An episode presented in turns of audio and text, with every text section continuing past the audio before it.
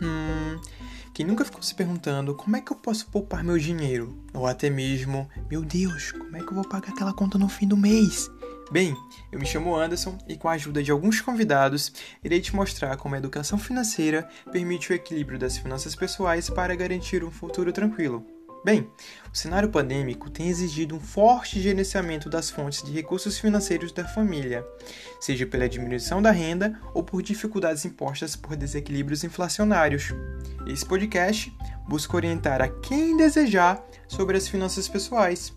Aqui disponibilizaremos informações e orientações sobre os controles das finanças pessoais da família, gerenciamento de dívidas e fonte de crédito para a comunidade.